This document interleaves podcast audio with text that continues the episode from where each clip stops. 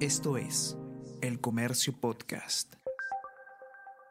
Hola a todos, ¿qué tal? ¿Cómo están? Espero que estén comenzando su día de manera excelente. Yo soy Ariana Lira y hoy tenemos que hablar del síndrome Guillain-Barré, porque siete regiones del país han sido puestas bajo alerta epidemiológica luego de que se registraran más de 100 casos de esta enfermedad neurológica. ¿De qué se trata esta enfermedad? ¿Qué es lo que podemos esperar? ¿Cómo saber si es que tenemos que acudir a un establecimiento médico? Y por supuesto, cómo prevenir contraerla. Vamos a conversar sobre todo esto y más a continuación.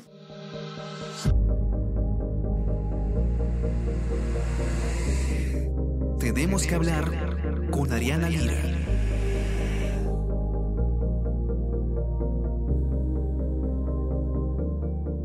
Siete regiones del país han sido puestas en alerta epidemiológica luego de que más de un centenar de casos de la enfermedad neurológica Guillain-Barré se registraran en nuestro país.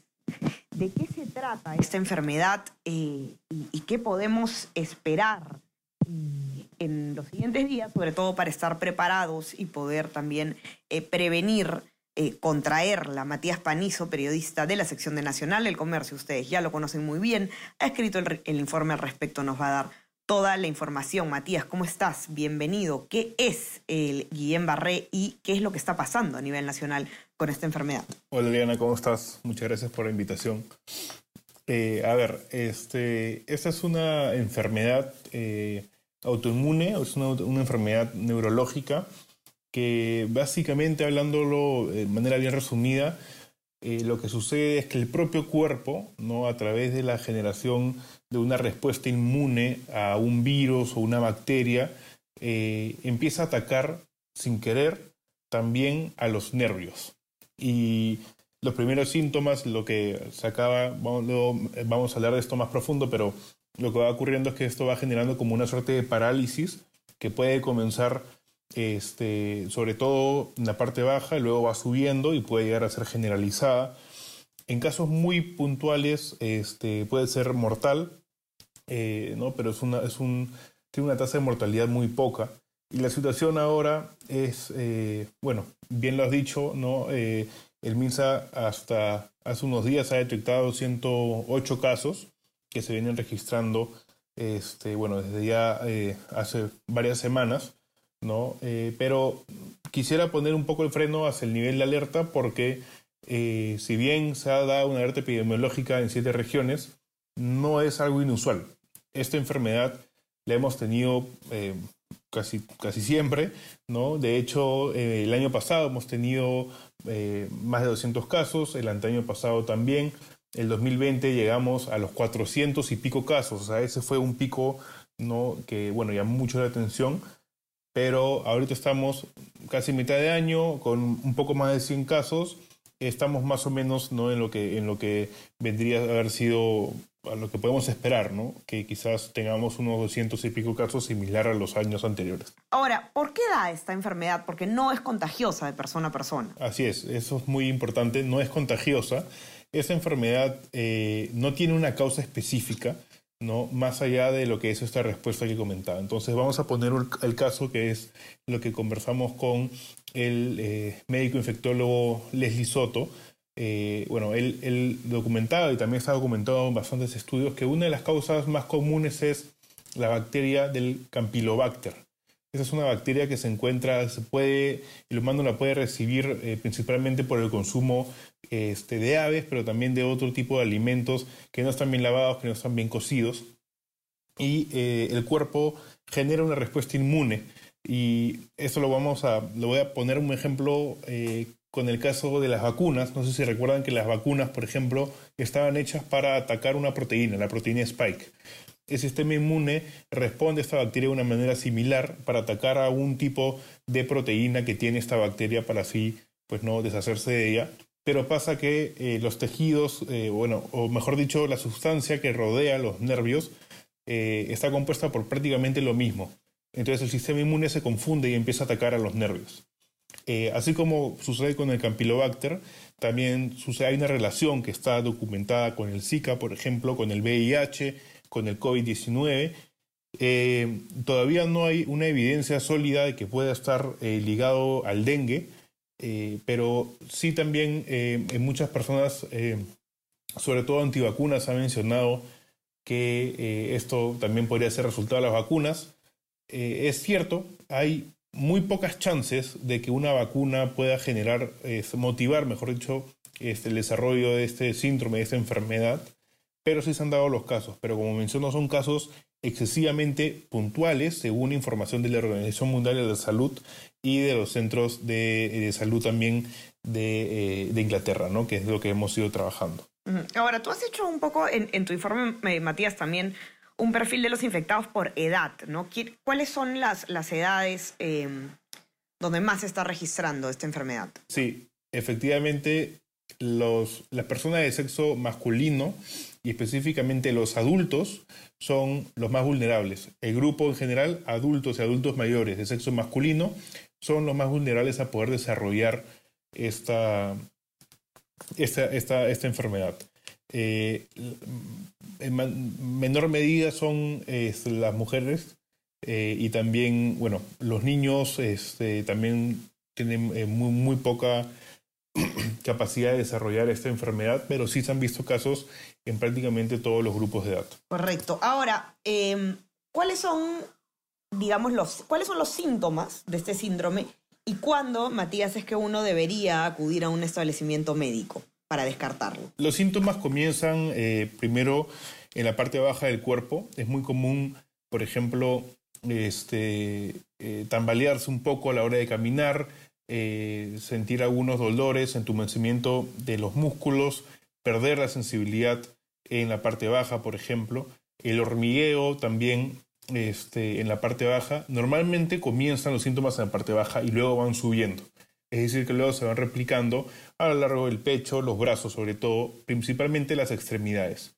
Si uno empieza a notar dificultad para moverse, para coger, para caminar, siente el cosquilleo, ahí ya podríamos este, estar ante la presencia pues, ¿no? de, esta, de esta enfermedad. Ahora bien, eh, quiero recalcar pues, ¿no? que si estamos hablando que esto es generalmente causado por el Campylobacter, el Campylobacter también genera una enfermedad principalmente diarreica. Entonces, si vemos una mezcla de síntomas, ya podemos estar incluso más atentos al tema. Lo que puede pasar es que el desarrollo de la enfermedad se dé lo normal entre 7 a 12 días, ¿no? Este, y bueno, ya una persona lógicamente tiene que acercarse a un centro de salud una vez que empieza a sentir estos este, efectos de manera un poco más generalizada y de lo contrario estar muy atento porque puede ser que un día puede ser que uno se despierte con a un dolor en la pierna, por ejemplo, y no pueda comer bien ese día, pero no necesariamente sea este, esta enfermedad. Hay muchas otras causas como un estiramiento, ¿no? Este, entonces hay que estar atento a cómo se va reproduciendo en el cuerpo. Ahora bien, lo que mencionaba el doctor Soto es que, es que los casos más preocupantes son aquellos que tienen un desarrollo muy rápido. Hay personas que de un día para otro o en un plazo de dos días prácticamente quedan paralizados. Y eh, como esto es un tema que afecta a los nervios y por ende afecta al desarrollo de los músculos, al funcionamiento de los músculos, mejor dicho, hay que recordar que el pulmón y el corazón son también músculos. Entonces, antes que el corazón, empieza a fallar también eh, el tema pulmonar. Y en esos casos sí se podría llegar a necesitar incluso eh, una respiración, este, un ventilador como en el caso este, automático, ¿no? como en el caso de lo que veíamos en la época del COVID. Esos son los casos que uno tiene que estar muy atento. Si el desarrollo es muy rápido, hay que de todas maneras ir a un centro de salud y de lo contrario, siempre estar atento al desarrollo y siempre eh, seguir las recomendaciones de los médicos a los que uno pueda llegar. ¿no? Por último, ¿cuáles son algunas recomendaciones que han dado las autoridades de salud para evitar contraer este síndrome, Matías? Las, recomendaciones principalmente van por el tema de la higiene, porque como mencionábamos, esto es, generado por el, ingreso de un virus o bacteria al cuerpo. Es muy similar, por ejemplo, a lo que vimos en la época del COVID, ¿no? Hay que lavarse las manos, hay que limpiar bien las verduras, hay que, eh, no, hay que consumir comida en lugares donde se trabaje de manera este, no higiénica, eh, hay que cocinar bien la comida cuando la estemos cocinando nosotros, hay que evitar, por ejemplo, el consumo de comidas crudas también en lugares eh, antihigiénicos. Entonces, es el cuidado principalmente de evitar que conocemos todos, ¿no? Ya después de la, de la, de la pandemia conocemos muy bien todo el tema de evitar el contagio ¿no? de bacterias o de virus, como en el caso de, la pandemia. Entonces va por ahí.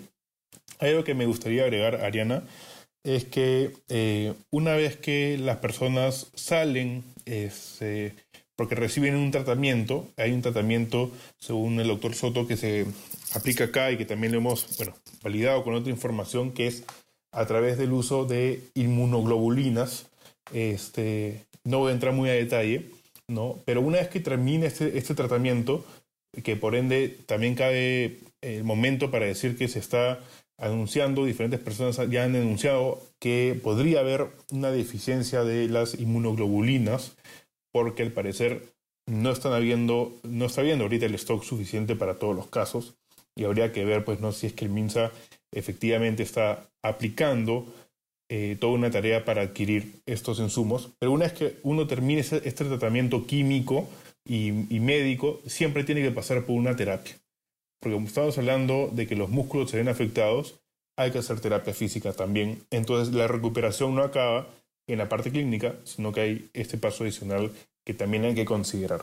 Así es, vamos a estar atentos al desarrollo de em, a la evolución de esta enfermedad en nuestro país. Ya saben que toda la información la pueden encontrar en nuestra web y también el informe de Matías para que puedan verlo a detalle, elcomercio.pe.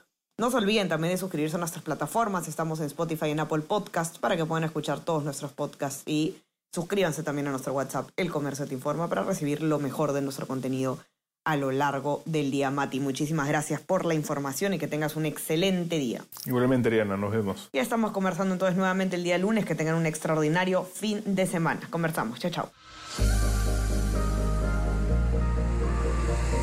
Tenemos que hablar con Ariana Lira.